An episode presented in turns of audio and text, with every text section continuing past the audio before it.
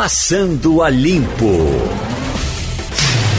Eita, olha, um, um serviço que o rádio sempre fez com, com muita eficiência foi devolver documentos. Porque não tem coisa pior do que perder documentos. Estou vendo aqui, eu fico com pena, por exemplo, Evanildo. Imagina essa pessoa aqui que perdeu tudo. É, eu já perdi, já fui roubado. de- realmente é uma, uma tragédia. Você novo, né? tem que comunicar nas, nas- nas autoridades que foi E perdido eu- cartão de crédito, cartão de banco, cartão de cheque, identidade, E eu, carteira de motorista. que eu gosto muito de andar com documento. Eu, eu- até a minha reservista, eu ando com ela. Meu Deus. É. Olha, aqui Clara Rodrigues Pessoa. Vai, vai pra trás. É, deixa eu ver aqui. Clara Rodrigues Pessoa, esse aqui é um, um documentozinho só. É um documento do SUS que ela perdeu. Clara Rodrigues Pessoa. Aqui tem essa de muitos documentos. Leila dos Santos Neves. Leila dos Santos Neves é uma senhora, é, tem cartão de crédito, tem. Isso certamente está fazendo, tá fazendo muita falta. Título de eleitor, tô vendo aqui já. é, tá pronto. Então, Dona Leila dos Santos Neves, seus documentos Então, aqui. mas, mas, Geraldo, veja só, o que é que leva uma pessoa a, hoje em dia, sair com todos os documentos, se não há essa necessidade de andar? Pois é, mas não há necessidade. Costume, costume. Ah, é. né? Cultura, hoje, cultura você, antiga. hoje você, com a simples. Para quem tem, evidentemente, né? A carteira de habilitação você resolve tudo. Você Só viu, a né? carteira de habilitação você resolve tudo. Você Você chegou a ver, eh, Wagner, a televisão mostrou, a imprensa mostrou, né? Vem aí um novo modelo de carteira de, de identidade que reúne todos os documentos num único. Sim, Isso é importante, né? Alguns países adiantados já fazem isso. sim. é- Você tem num, num- num único documento plastificado, carteira de identidade, motorista, CPF, o que você Tudo. precisar num único documento. E outra coisa, bota um chipzinho, faz como um cartão de crédito, bota um chipzinho ali. Essa e você aqui- pode ter até outras informações, cartão de saúde, cartão de vacinação, pode ter tudo ali. Essa aqui, coitada, é uma, uma jovem, deixa eu ver aqui. Tem até dólar. É, tem até um dólar dentro. Vou É. ele aqui de volta. Será que está na COAF? Lançar um. Dólar? Menos de quatro reais? A moça, essa é Fernanda Ingrid de Oliveira Pessoa, filha de Fábio Antônio Pessoa da Silva, Vera Lúcia Dias de Oliveira. Então, Fernanda Ingrid de Oliveira Pessoa. Tu saísse andando pela rua esses dias, eu ia procurando Tava aqui, documento. rapaz. Tava- ah, tava Tava em aqui. cima da mesa aqui, eu tô morri de pena. Essas pessoas não abrir dizendo isso. Elas esqueceram aqui no jornal, foram Não, encontradas e trouxeram. Acharam na rua E trouxeram pra e gente. trouxeram para cá. É, eu cu- estou me lembrando, Ivanildo, não sei se no jornal havia esse costume, mas aqui na nossa juventude, no rádio era muito comum. Quando aparecia uma moça bonita dessa aqui, com, chegava em documento perdido, aí você pegava o cara que tinha casado recentemente e botava o nome. o- o- of- Ofereço a Ivanildo Sampaio como prova do meu grande amor e botava no seu bolso. Quando você chegava em casa que a mulher achava, era uma farra. Era uma confusão, Era uma imagina. farra. Isso Mas- faz, mas- faz parte do folclore das redações antigas. Hoje não existe mais isso. O jornal fazia isso também. né? fazia assim, fazia Tem pior. ainda. e aqui, ó, Luiz Gabriel, Luiz Gabriel Mota Abreu. Também são muitos documentos de Luiz Gabriel. Isso aqui acho que já está dividido, já, já o documento está envelhecido. Na verdade, a- a- as mulheres perderam mais. Bom, mas anunciados os documentos, venham pegar, procurem doutora É. Val. Val, por gentileza, tu tira daqui e vamos em frente. Ô, ô, Geraldo, veja só, a gente estava falando da carteira de identidade única, um documento que ainda vem, vem aí. Em alguns o- estados já implantaram. É, em alguns estados já, já, já- foi implantado o documento. Agora, em alguns casos, hoje você não tem a necessidade nem de portar o documento. Por exemplo, já temos a carteira de habilitação digital, o documento do carro CRLV, é o certificado de registro de licenciamento de veículos. Também já é digital, então você pode sair de casa somente com seu smartphone, com seus documentos aqui, digitais. Então é uma prática antiga essa de andar com documento, até porque você pegar, eu peguei pelo menos uma, Geraldo, uma identidade dessa daí, é de uma pessoa nascida na década de 60. 1960. Então tinha aquele hábito antigo, né, Ivanildo Sampaio, de andar com documento na rua, na época da repressão, inclusive, que se você fosse pego na rua sem documento, era preso, Direto pra cadeia. né? Direto pra cadeia. É, né? era- mas era um documento específico. Era a carteira do trabalho. Você, por exemplo, ia para o Rio de Janeiro, eu tinha um cuidado enorme, tinha que botar no bolso que você era preso por vadiagem. Vadiagem. Vadiagem. São Paulo era muito mais isso. São Paulo tinha muito mais. São Paulo fosse pego sem a carteira dele. Até é, os nossos queridos Caju e Castanho contam essa história que quando chegaram lá em São Paulo, chegaram sem documento, sem lei, sem documento, sem nada, e chegaram a ser detidos porque estavam sem, sem documento. Então foi preciso uma pessoa conhecida ir lá, Olha, na delegacia eu, soltá-los. eu morei alguns anos no Rio de Janeiro e uma vez eu recebi né, um colega pernambucano chamado Wilson Soares, que vocês conheceram. O Wilson Soares. Foi inclusive Presidente presidente, do sindicato. Foi presidente do sindicato de jornalistas. O Wilson me procurou na revista Manchete, onde eu trabalhava, e nós conversamos um pouco. Eu saí com ele para a gente jantar. É, no, no- no velho Lamas, no Largo do Machado. Quando a gente estava sentado, chegou a polícia. Em cima de nós dois. Documentos. Pediu todos os documentos, não- sem que nem para que. Se você não tem um documento naquela hora, ia dar, ia dar um problema explicar por que não tinha Eu documento. sinto falta disso, Ivanildo. Polícia pedindo documento. E nunca mais ninguém pediu documento de nenhum. Mas as polícias pediam nos bares. É. E tinha cavalaria. E aí você se sentia muito protegido quando a polícia chegava perto de você. Te lembra da, da dupla Cosme e Damião na Rua Nova? Cosme e Damião. Na Rua Nova, cercado, né? ficava um- uma dupla no começo da avenida, da rua, outra no fim. E passeavam, um ia, outro voltava. De vez em quando parava uma pessoa, desconfiava que o cara era algum vagabundo, algum malandro, pedia documento. Havia, Não tinha. havia, havia, inclusive, Ivanildo, que, sobre o, ah, o argumento de que eles estavam atrás de recrutas que pudessem estar fazendo besteira, aqueles, aqueles do Exército e os da Aeronáutica. Era. Não era?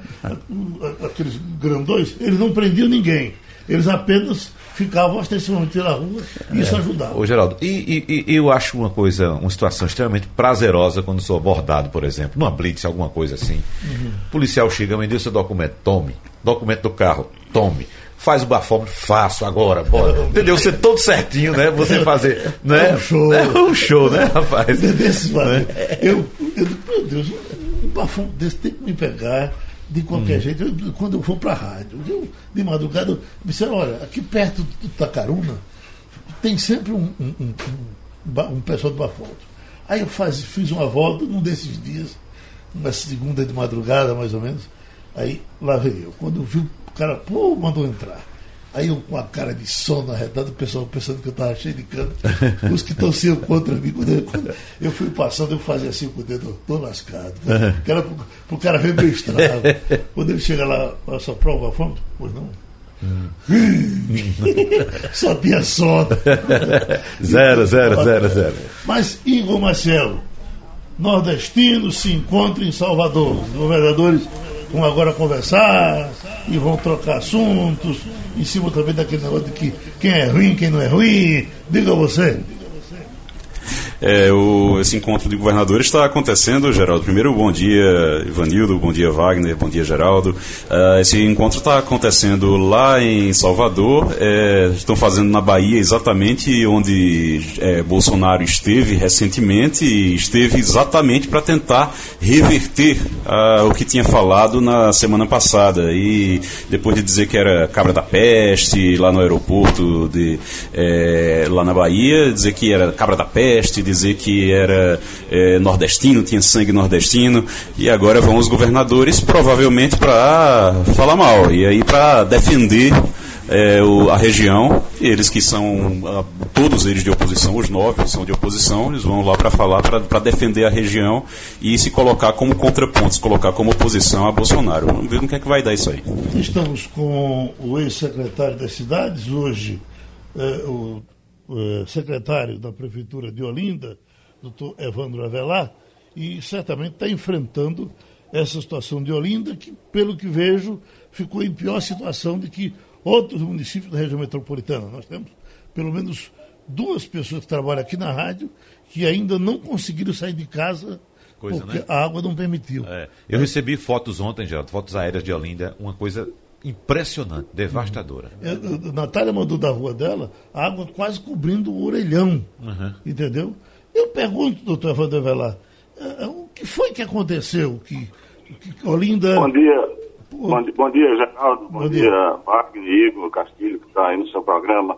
I- Nós, Ivanildo. nós, Ivanildo também, bom dia, Ivanildo. É, nós, nós, nós, nós temos primeiro fazer uma, uma, rápida reflexão assim, sobre o contexto da, da nossa, vamos dizer assim, cidade metropolitana.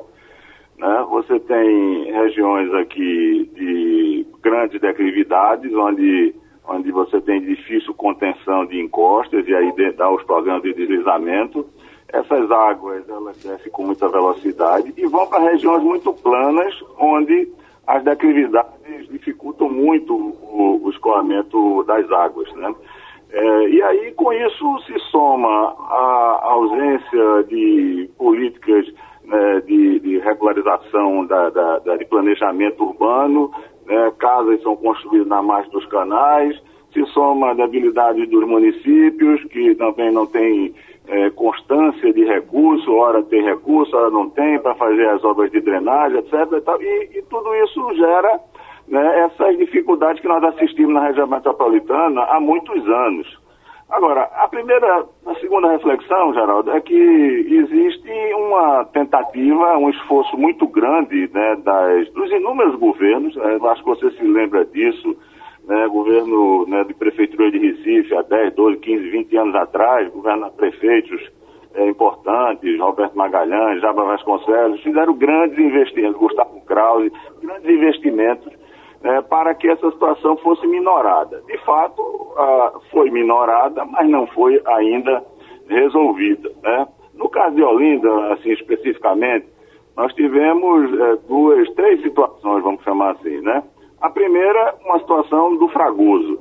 O Fragoso é uma obra de infraestrutura de grande porte, é uma obra que custa mais de 400 milhões de reais, né, que tem sido executada com problemas, com transtornos, porque são mais de mil desapropriações, Geraldo. Você tem ideia, você vai fazer uma via com um canal central, que ela é duas vezes a Agamenon Magalhães, por exemplo, para a gente ter ideia da dimensão daquela obra. Então, 60% das águas de Olinda caem ali no Fragoso. E lá, desde aquela cai lá no Amparo, é, tudo aquilo corre o Fragoso. O Fragoso está em obra, o deságue final é lá no Rio Doce, e quando a gente chega ali, naquela, naquela entrada de Rio Doce, esse canal passa a ter dois metros, dois metros e meio de largura. E aí, e com a precipitação que ocorreu é, na madrugada de, de, ontem, de ontem, de ontem, ontem, né?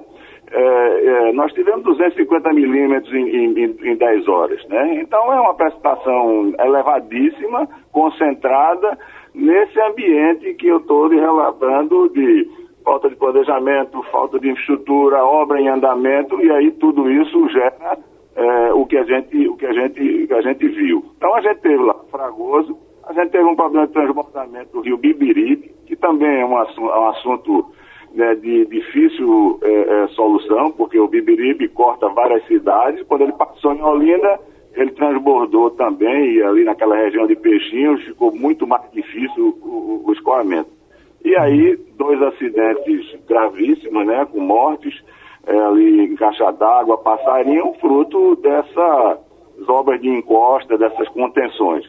Então a gente fica muito triste em, em ter que enfrentar esse assunto, a gente tem que reconhecer as fragilidades, a debilidade né, da, dos municípios, do poder público, de enfrentar esse assunto e dar uma solução definitiva, mas é, é, é, preciso considerar que muito já foi feito, sabe, Geraldo? Muito já foi feito. A gente não gostaria que não ocorresse nenhuma, mas a gente se lembra que, é, por exemplo, Olinda tem centenas de pontos de risco que são monitorados regularmente. A Defesa Civil trabalha inverno, verão, inverno, verão, monitorando, monitorando, fazendo obra, ajeitando uma canaleta, ajeitando uma escadaria, botando uma lona, mas vem uma situação dessa, de um acúmulo desse, de uma situação conjuntural como essa, e vai lá dois acidentes graves que, que deixam todos assim, de fato, é, é, é, entristecidos e penalizados com tudo isso. Mas nos resta, é, Geraldo, continuar é, investindo, trabalhando é, e tentando sanar esse problema, que eu acho que com, com o tempo isso, isso a gente vai conseguir conter e, e tirar isso aí da, das páginas que todo ano né, nos entristece. Agora, doutor Evandro, em todo esse cardápio que o senhor nos deu, não entraram, uh, por exemplo, os dois bairros onde estão as pessoas que trabalham aqui. Jardim Atlântico, que vez por outra a gente tem esses problemas, mas me parece que dessa vez foi pior. Jardim Atlântico tem, a, a, ainda agora, a moça não está podendo sair de casa. E é. casa caiada. Exatamente. E, e, tudo isso, viu, Geraldo, é, é, o que a gente chama da bacia do Fragoso, né? Então, Jardim Atlântico, Casa Caiada, Bairro Novo. Assim, para você botar assim nessa, na, na, nossa cabeça a, essa geografia de Olinda, ali, o que cai no Amparo, de água que cai no Amparo, que cai no Amaro Branco, que cai nos Butrins, que cai em Ouro Preto, que cai em, em Casa Caiada, em Rio Doce, Jardim Atlântico, no Fragoso, tudo isso vai para o Fragoso. Uhum. Quando ele chega no Fragoso, ele tem que passar no final do Fragoso, que tem hoje a obra em andamento. Então, na hora que ele não passa lá, essa água vem sendo retida e vem causando esses problemas até lá nesses pontos que você o senhor tá, você está tá, tá relatando. É tudo é verdade isso. Nós andamos ontem, então eu estou indo para lá agora, ver se a gente consegue né, abrir caminhos, etc.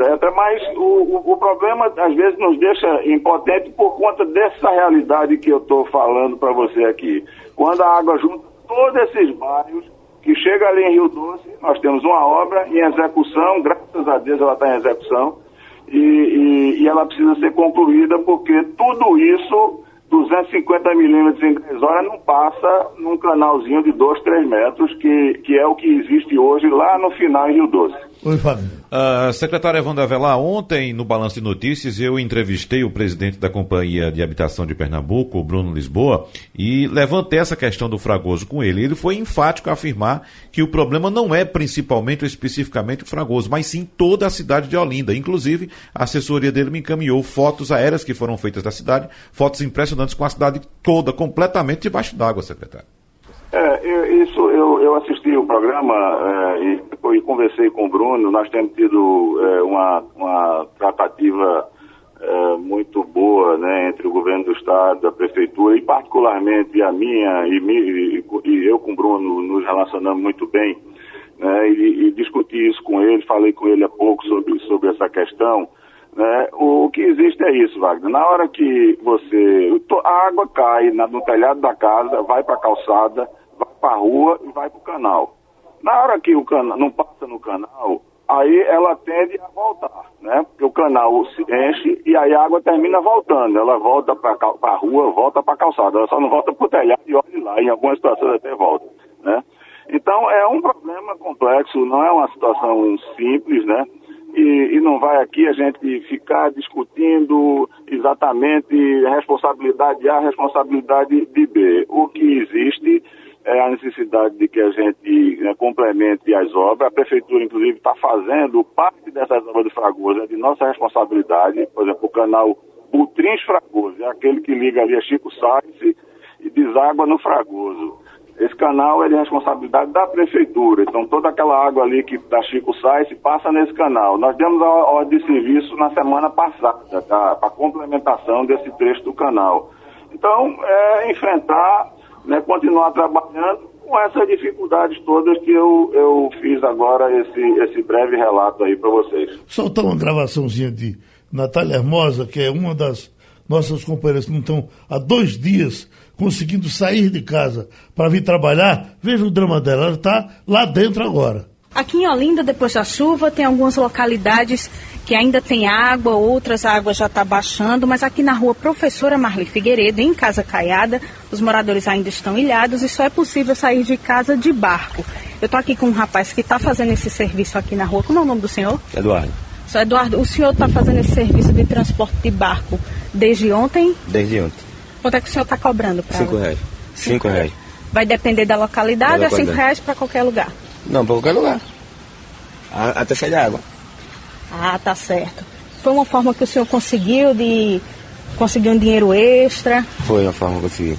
O senhor trabalha com o quê quando não tem chuva? Com gesso, com gesso. Aí agora nessa chuva aproveitou para... Pagar um dinheiro fora. E o serviço é muito solicitado, eu estou vendo que por aqui o senhor não para. É, muito solicitado. Muita gente pedindo. Pronto, então, gente, aqui a situação em Olinda é essa. A água ainda está dando no joelho, então provavelmente deve ter aí uns 30 centímetros de água ainda aqui na rua. Então os moradores, para precisar sair de casa, têm que recorrer a alguns serviços e um deles é o barco. Rádio Jornal, Rádio Notícia. Pronto, se, a gente vê que você entra numa impotência enorme vira um samba de uma nota só. Oi, Ivanildo. Bom dia, secretário. É, o senhor tem hoje uma ideia de quantas pessoas em Olinda vivem, estão em situação de risco de morros e alagamentos? Chovendo em morros. Isso era uma pergunta e a outra era, Há algum tempo havia um programa do governo federal, em parceria com a Olinda, para recuperar a calha do rio Bibiribe, que é praticamente o rio morto quando chega dentro da área urbana. Como é que estão esses projetos e é, qual é a situação, do, e quantas pessoas hoje estão em situação de risco aí do seu município? Olha, é, Ivanildo, o, sobre o programa do, do Rio Bibiribe, esse é um programa que é gerenciado pelo governo do estado, ele tem obras em, em execução, tanto no lado do Recife quanto do lado de Olinda. Por exemplo, do lado de Olinda, é, o governo, através da SEAB, inclusive, do, do nosso amigo Bruno, está executando obras de mais de 70 milhões de reais de drenagem, esgotamento sanitário, é, pavimentação de ruas naquela, naquela região ali de Peixinhos, né, chama o E11 e o E12, né, ali próximo daquele antigo matador. Então, são obras que estão em execução, mas com todas as dificuldades que são, são hoje, que vive o, o, nosso país, né, de captação do recurso, da garantia do recurso, da contrapartida, tudo isso. Essa obra, inclusive, teve paralisada durante algum tempo, e quando o Bruno reassumiu a, a SEAB, isso, isso voltou, isso voltou para a pauta e a obra voltou a ser, a ser desenvolvida. E aí, repito, é, era, era bom que já tivesse sido concluído, era bom que a gente já tivesse esse, tirado, virado essa página, mas as dificuldades, as, as, carências levam a essa, a essa, essa dificuldade que a gente vive, mas que eu acho que a gente tem conseguido enfrentar razoavelmente esse assunto para que no tempo isso seja resolvido. É, Olinda tem várias áreas de risco, Ivanildo. Eu não tenho esse número exatamente quantas pessoas estão hoje submetidas a, a, essa, a essas áreas de a, a, riscos eminentes, de, por exemplo, de deslizamento. Mas Olinda é uma cidade que né, hoje tem, nós mais de 200 áreas que são monitoradas na, na cidade, né, áreas, sejam áreas ribeirinhas, né, na margem do Fragoso, na margem do Bibiribe, na margem do Lava Tripa, né, e nessas regiões de encosta ali por, por, volta de águas compridas, né. Agora, exatamente o número de pessoas eu não tenho porque eu não estou atuando diretamente hoje nesse assunto, né, existe lá uma coordenadoria de defesa civil, a Secretaria de Infraestrutura, e esse assunto está ligado a, ligado a essa área. Pronto, a gente agradece ao engenheiro Evandro Avelar, que vai cumprir a tarefa dele, segue aqui. Estou vendo aqui muita festa dos eh, ligados, dos defensores de Sérgio Moro, comemorando as, as prisões desses. Foram três prisões, né? Três quatro, prisões. Quatro presos. Ah, quatro presos. Quatro, quatro presos. Quatro. Emerson Marinho, por exemplo, Vila Tamandé, jornalista que recebe material roubado, se torna cúmplice de um crime. Greenwald não passa de um mau caráter e nenhum prêmio do mundo vai mudar isso. Parabéns à Polícia Federal, por prender hacker. Ó, oh, Geraldo, esses ah, hackers. Ah, ah, dá para fazer ligação entre duas coisas? Olha, esses hackers cometeram crimes, não há dúvida. Não há dúvida. Eles invadiram é, aparelhos de comunicação de outras pessoas. Dizem aí centenas de pessoas. Centenas de pessoas. Há quem falem até algo perto de mil mil nomes, entendeu? Cometeram crimes. Olha, Agora. Não é algo perdão, mil nomes. Foi, mil nomes, não é isso? É, é em torno disso. Ontem, um pouco é. menos ou um pouco mais, né? Mas isso, mil nomes. Então, cometeram crimes, vários crimes. Vão ter que responder por esses crimes. Vão ter que explicar também de onde vem o dinheiro deles. Porque só com um casal foi encontrado mais de 600 mil reais, 625, 630 então, mil reais. Alguma coisa isso, né, Wagner? Inclusive. Lembrando que eles têm uma renda de 5 mil reais é, por mês. Dois mil e pouco, tem e é, 2.200 reais de renda uhum. e movimentou 400 mil reais. O homem é. e 200 mil, mais 200 e pouco mil a é. mulher. Entendeu? Encontraram nas contas deles, estava lá o dinheiro nas Alguém contas deles. Alguém pagou esse pessoal, né? Com outra pessoa, estava mais 100 mil reais em dinheiro, em espécie. É. Então a Polícia Federal tenta descobrir agora se essas ações foram encomendadas e pagas por alguém se essas ações. É bom lembrar que esse pessoal também já é envolvido com estelionato, é, é, era, era carro habituado a, a, a, carro roubado, a, a, a é, clonar cartões de crédito também. Então, já era especialista nesse tipo de crime. Agora, é, por outro lado, para resumir minha fala aqui, é, é, bom lembrar que é o seguinte, o, fa, o fato fala por si só. Então existe a presença de Sua Excelência o fato. Então, houve um crime por parte dos hackers, agora a gente tem que saber também se do outro lado houve alguma prática ilegal. Uhum. Ó, 011 ligando. Ah, eu te pergunto. Deve ser o hacker. Igor Marcel, isso tem lado político, isso tem lado jurídico. Vamos nós? Olha, é, Geraldo, tem lado político, sim, com certeza. É, pelo menos o que a gente está vendo é as declarações cada vez mais fortes aqui de que, pelo menos, o próprio hacker tinha lado político. Se ele fez alguma associação com um partido, se ele fez alguma associação com o Glenn Greenwald, se ele, com um interesse político, aí é diferente. Mas quando você entra, por exemplo, no, no Twitter, do, do preso, do principal preso, que é o Walter Delgatti Neto, conhecido como Vermelho, ele tem várias, é, ele tem várias é, é, postagens falando mal do governo, esculhambando realmente Bolsonaro e também é, dando apoio às mensagens que estavam sendo publicadas o tempo todo. Inclusive, esse Twitter ele ficou desativado durante alguns anos e ele reativou esse Twitter somente este ano entrarem essas, essas mensagens começarem a ser divulgadas. Então tem, agora tem, tem agora no Estadão, o Estadão acaba de publicar que ah, eles têm fontes, de acordo com o Estadão, eles têm fontes de que o hacker já disse à polícia que deu ao site acesso às conversas de Moro. Então, que ele teria tido contato com o The Intercept Brasil. Ele já declarou que tinha, teria tido contato com o The Intercept Brasil através do Glenn Greenwald ou de alguém que teve que, que cuida do site e que a partir daí foi que ele mandou as mensagens. Ele disse que as mensagens que foram publicadas são as mensagens que ele capturou. Tem outra informação, Cafora. Para vocês tem fundamento. Eu só estou perguntando porque está chegando aqui em grande volume de que o Green estaria se preparando para deixar o Brasil, é, para fugir pela American Airlines. Fala-se e fala disso há muito tempo. Ah, então, é, eu acho que isso é, é, tem mais para é, tem mais de boato do que do que de, de verdade. Para fazer um casamento com Quer dizer, para melar um pouco mais. Não, né? É, exatamente. Agora, a Folha de São Paulo, é, Igor citou essa informação importante também do Estado de São Paulo, mas a Folha de São Paulo traz uma informação hoje apontando que o advogado de um dos suspeitos de hackear o, o, o ministro Sérgio Moro afirmou ontem que, segundo o cliente dele, o objetivo de, de Walter Delgatti Neto, esse que é chamado de vermelho, era vender o conteúdo das mensagens interceptadas ao PT.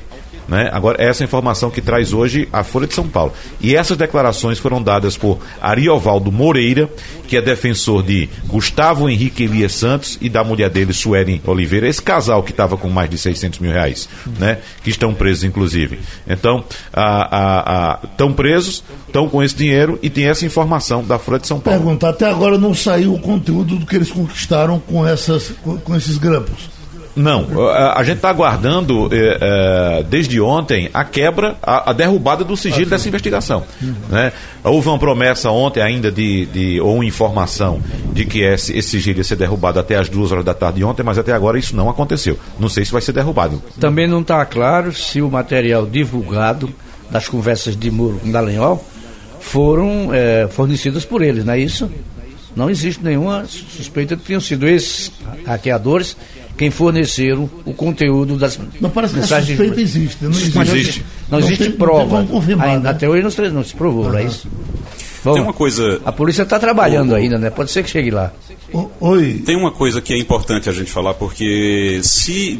Tem dois, duas situações aí. Se tiver tido algum tipo de pagamento por essas mensagens, e aí é crime, não tem o que discutir. É, quem pagou para poder receber essas mensagens e publicar, isso aí é crime e acabou. Até porque as mensagens foram pegas, é, capturadas a partir de um crime também. Mas se não houve nenhum pagamento, ou se não tiverem, se não conseguirem provar que houve esse pagamento, se não conseguirem provar que esse dinheiro tá, que eles receberam está ligado às mensagens, aí a gente vai ter uma longa discussão sobre prerrogativas jornalísticas, a gente vai ter uma grande discussão sobre sigilo da fonte. E tem uma coisa que é bem diferente, a gente precisa já começar a diferenciar. Preservar sigilo da fonte é assegurado pela Constituição. A gente sabe que é, isso aí não, não, não, isso aí o jornalista tem, tem essa prerrogativa, tem que preservar o sigilo da fonte, isso é importante.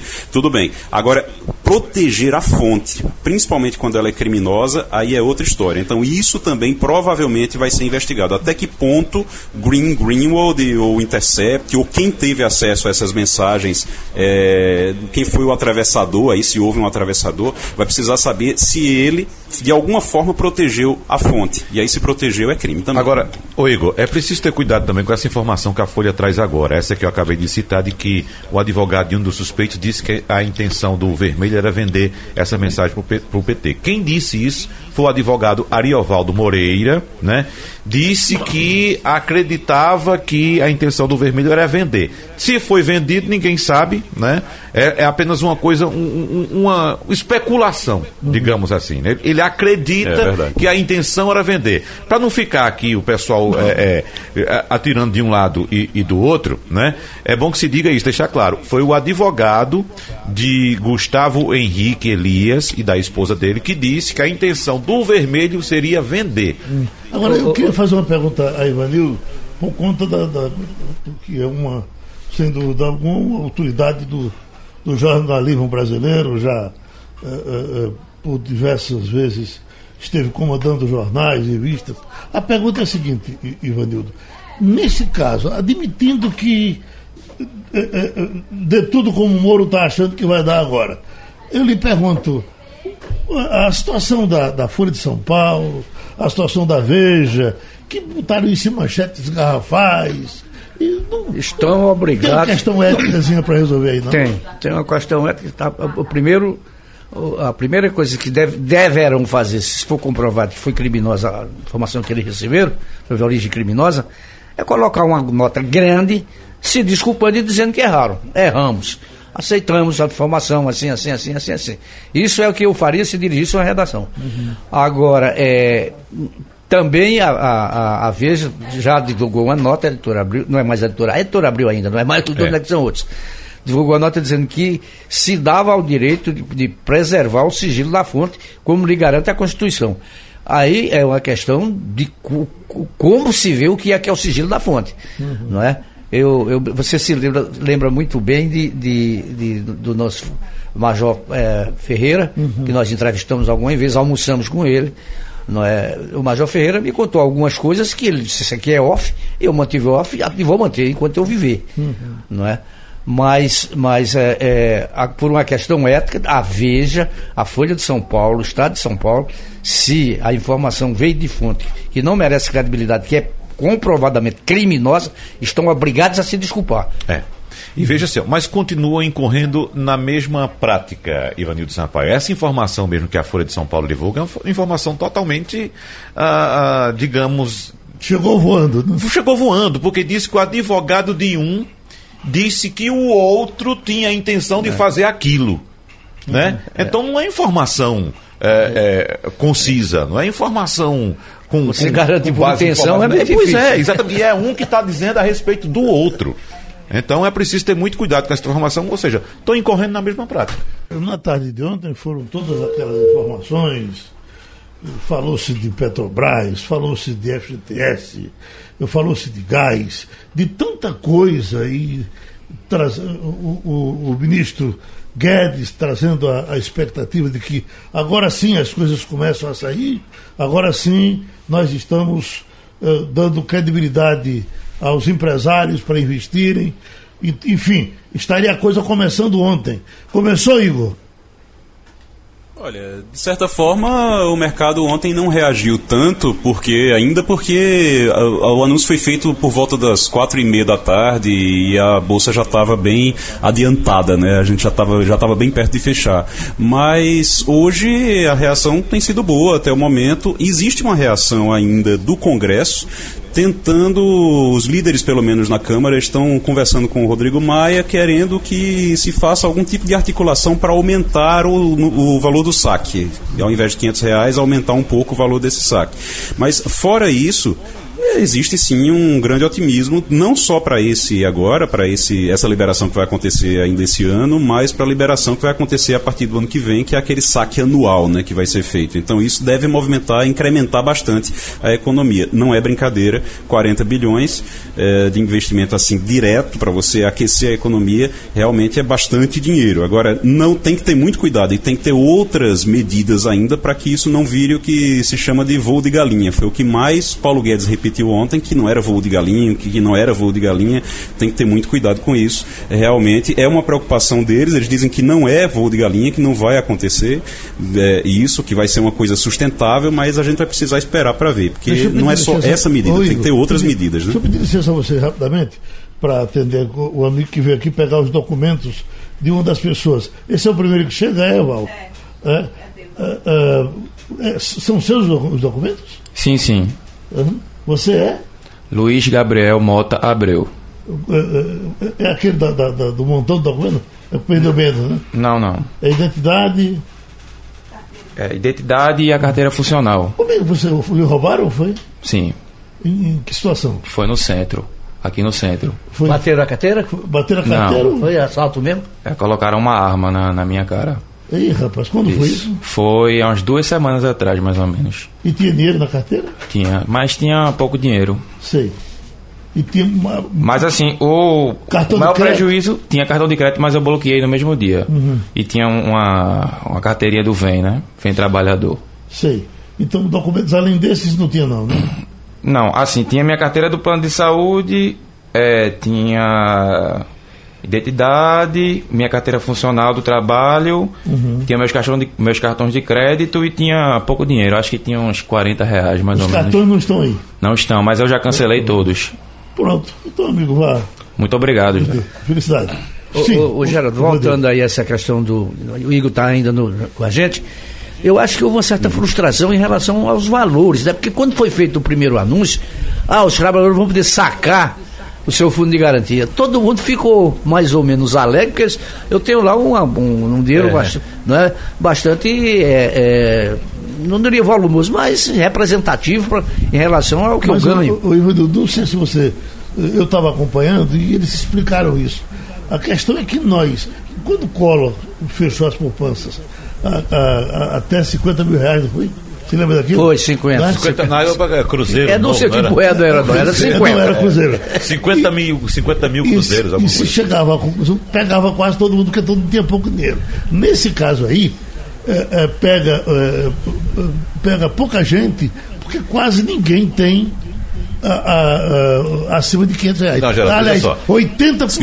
80%. A informação do governo é que 80% das pessoas têm até 500 reais no fundo de garantia. É. A, a, expectativa das pessoas é que é muito grande com relação ao FGTS. É. Agora, havia informação também inicial de que seria 500 reais o teto, né, o limite. Mas veja só, se o trabalhador tiver uma conta ativa e outra inativa, ele pode tirar dinheiro das duas. Entendeu? Então ele pode tirar 500 reais da ativa e 500 reais da inativa, ou seja, vai tirar mil reais. Se ele tiver até três contas, ele vai tirar o que ele tiver. O, o, eu acho que o erro, o erro que o governo cometeu aí foi quando anunciou isso, não dizer em que proporções esse fundo seria liberado. O que provocou imediatamente a reação da construção civil. Uhum. O pessoal foi, ah, a gente vai ficar sem dinheiro para financiar a casa popular, para saneamento, para isso, para aquilo outro.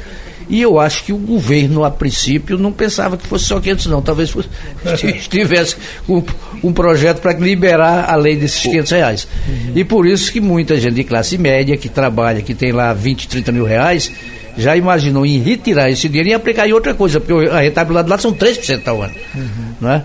Então, quando chegou, são 500, 500 reais, é, são o teto, isso trouxe uma certa frustração. Agora, ontem eles fizeram questão de dizer que já estavam dominando o assunto completamente, né? É, porque é o seguinte, o que aconteceu, Geraldo, é, foi que o governo ah, fez um anúncio, no caso o presidente da República fez um anúncio sem planejamento. Então não houve um estudo prévio, pelo menos isso ficou bem aparente, não houve um estudo, olha, nós temos isso aqui para fazer. Ele foi e disse. Aí depois, quando o setor da construção civil foi em cima, bateu a porta lá do governo e disse, peraí, vamos ver esse negócio aqui. Como é que vai ficar o dinheiro da construção civil? Agora, Como é que a gente vai tocar as obras? Também disseram, daqui para frente vai ser assim, né?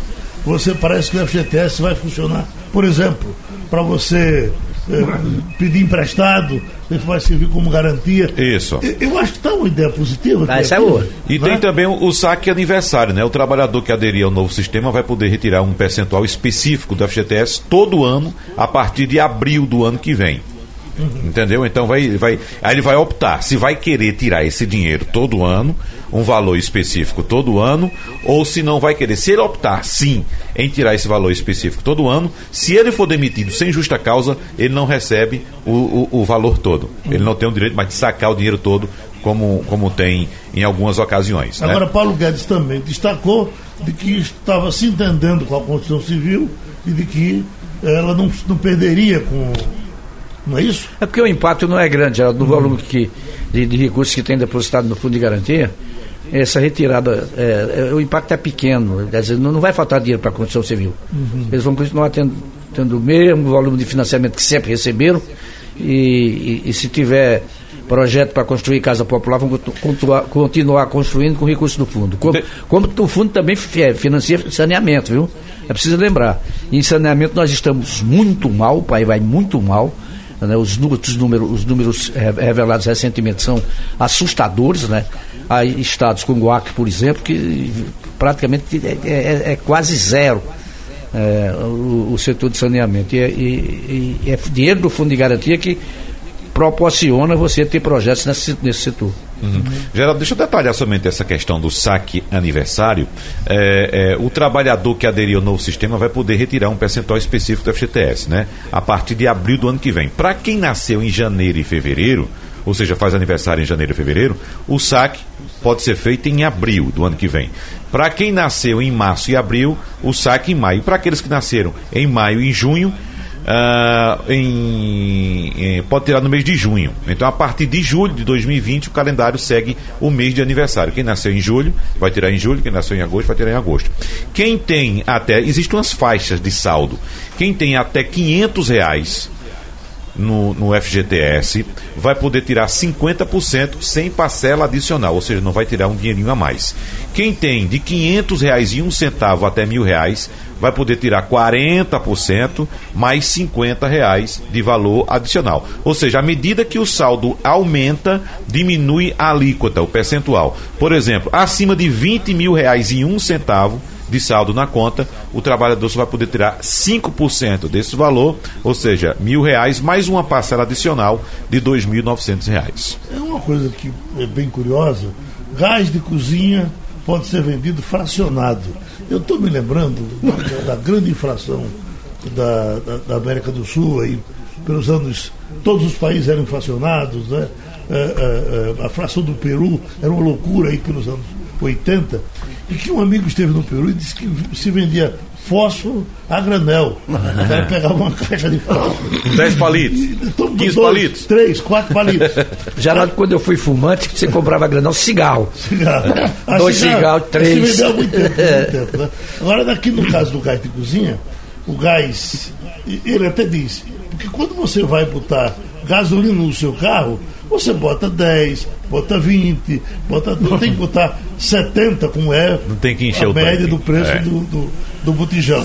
Agora, o danado é como é que você vai fazer esse fracionamento? Pois é. Se você vai botar isso no, no, no saco plástico, Pois é. se você vai... Aí você tem que sair de casa com a- o, o vasilhame, no caso, o botijão vazio, chegar no, num local e dizer, bota aí 5 reais de gás. Geraldo, quer que eu diga a você uma coisa? Isso é, isso é uma inovação que não vai pegar. Você não vai pedir, vai botar aí meio, meio é, bujão de gás. É, é como você fala, pesa aquele negócio, trabalho de carregar, traba- o risco que você tem de aspirar o gás. Não, e o risco também no engarrafamento. Quem é que vai ficar responsável por esse engarrafamento? Que tem um protocolo de segurança para É, seguir. eu acho que esse daí não pega, né? não. Agora, o que o Fernando Castilho trouxe de informação para a gente hoje, de, também de, de- de especulação ainda, não é, não é informação oficial, é que pode ser que volte a ser vendido aqueles botijões menores. Não tinha um botijãozinho Que- que é outra pequenininho coisa, é. antigamente, Tem, né? tem Né? sim. Que foi tirado de circulação. Mas ainda Aí se tem. já vender esse pequenininho, não, tem. esse não está em circulação mais não. Os pescadores compram aqueles pe- pequenininhos em casa de pesca, eu tenho visto. Certo, mas ali é um modelo diferente. É um modelo de, de pesca, especificamente para a linha náutica, é um modelo para cozinha de, de, de, de barco, de embar- pequenas embarcações. Mas aquele que era vendido no comércio, normalmente um pequenininho, um botijãozinho pequenininho, o pessoal usava muito em carro de pipoca, na, para fazer pipoca na rua, entendeu? Esse está fora de circulação. Bom, agora não é possível. Imaginar que cada um chega com o seu. Compra um bichinho daquele, porque não. é, e, e tem em É. casa três, quatro, cinco dos tamanhos. Sei lá, acho que é uma coisa difícil. Como é que você vai fazer, eh, Igor? Para comprar gás a Como granel? é que para comprar gás, comprar olha, a grande de gás. É, a grande preocupação é, em relação a essa venda de gás a granel é o transporte, porque hoje o transporte é feito nos caminhões, você compra o, o gás daqueles, daqueles transportadores que já estão ali registrados para isso, então eles já sabem como transportar. No caso do gás a granel, você vai pegar o seu gás, você vai levar, você vai encher, vai voltar, então tudo isso pode fazer com que acidentes aconteçam, e isso tem sido muito discutido, é uma das críticas a esse sistema que a gente vai ver como é que vai funcionar na prática. Às vezes a gente escuta eh, alguns, algumas pessoas desse governo com, com esse ar de fundamentalistas e tal. Por exemplo, eu estava vendo o ministro da Cidadania dando um mau carão no pessoal da Anvisa, que é um pessoal eleito né, para por, por um mandato de tantos anos e tal, porque o pessoal da Anvisa está admitindo eh, usar a, a maconha para medicamento. Está em estudo, está discutindo o assunto. Não foi pegar maconha lá e, e trouxe para. Não. Esse pessoal tem que ser botado para fora. E não sei mais o quê. Quer dizer, um, um país que precisa de trabalhar com ciência, não pode ter gente desse tipo aí. Ninguém pode fazer Eu nada. sinceramente acho, Geraldo, que essa possibilidade de liberar o, o uso da substância ativa, da ativa da cannabis, né, no, o que a gente chama popularmente de maconha, nesse governo não sai não. Olha, o Chile faz isso. Grandes países do mundo fazem. todo. Os quase países faz. desenvolvidos fazem. Né? Aí a gente tem que entrar, tem que entrar na justiça, um clamor para se conseguir alguma coisa para tratamento de uma criança que precisa desse remédio. de- de- Então, o fundamental, olha, Geraldo, esse, esse radicalismo é, é muito ruim em todos os setores. Né? Você não pode, não é, de certa maneira, tu- é, desacreditar um instituto como o INPE, não é? Ou dizer que o, o, o INPE é, maquia é, números, que dá Sabe, serviço de ONGs. serviço de ONG, não sei Mas isso quê. não existe. É, é- é- é uma instituição respeitada mundialmente, conhecida internacionalmente pela lisura, pela competência, pelas pesquisas que realiza. Aí, de repente, você tenta desconstruir uma imagem dessa, isso é muito ruim para o país. Então faz um estudo, vê o que é que está acontecendo, vê se está funcionando ou não. É verdade, tem muita coisa que não está funcionando, precisa funcionar. Tem. Mas ficar dando esporro pelo, pelo- pelo- pelos canais de televisão, para que todo mundo saiba que o presidente da Anvisa é um bosta. Isso não, isso não existe, né? Isso não existe, o nome disso é desgoverno. Não é? É. Concordo plenamente. Uhum. É. Entendeu, Igor Marcial? Entendido. Realmente, o governo está precisando de rumo em diversas situações. Ah, uma informação agora, Geraldo, importante, acabou de, de- de ser divulgado e confirmado já pelo Ministério da Justiça que os celulares usados por Jair Bolsonaro foram alvo do grupo de supostos hackers que foram presos na última terça-feira na operação. A confirmação foi feita pelo Ministério da Justiça, tem até uma nota aqui já do Ministério, dizendo que por questão de segurança nacional, eles confirmam e que o fato foi devidamente comunicado já ao presidente da República nessa nota do Ministério da Justiça.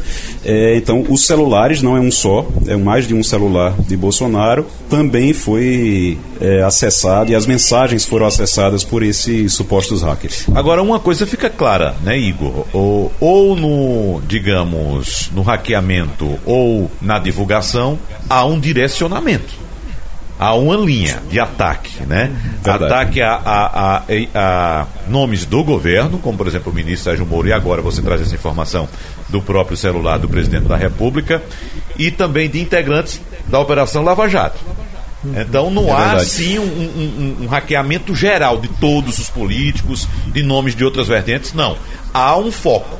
Ou na Agora- divulgação ou no hackeamento. Mas há um foco. Agora, aí. Sérgio Moro, ontem ele deu uma, é, uma ideia de que todo mundo precisa se preocupar. Você trouxe a informação de que eram mil pessoas, mil nomes é, que foram é, interceptados por esse- esses supostos hackers, mas a informação, inclusive, Sérgio Moro, inclusive, deixou bem claro, disse, olha, tem todo tipo de gente isso aqui, nós estamos com as mensagens, nós estamos com o material, então foi meio que um aviso dizendo, olha, todo mundo foi é, interceptado. Então, e a gente está com todas as mensagens agora. E ele colocou isso no Twitter ontem. É. Tem, tem que ficar claro aí que existe uma fragilidade muito grande nesse sistema de, de- de segurança das, É. das comunicações das autoridades maiores do país. Quando eles entraram O presidente, no, no celular de um juiz, o juiz tem ali contatos de procuradores.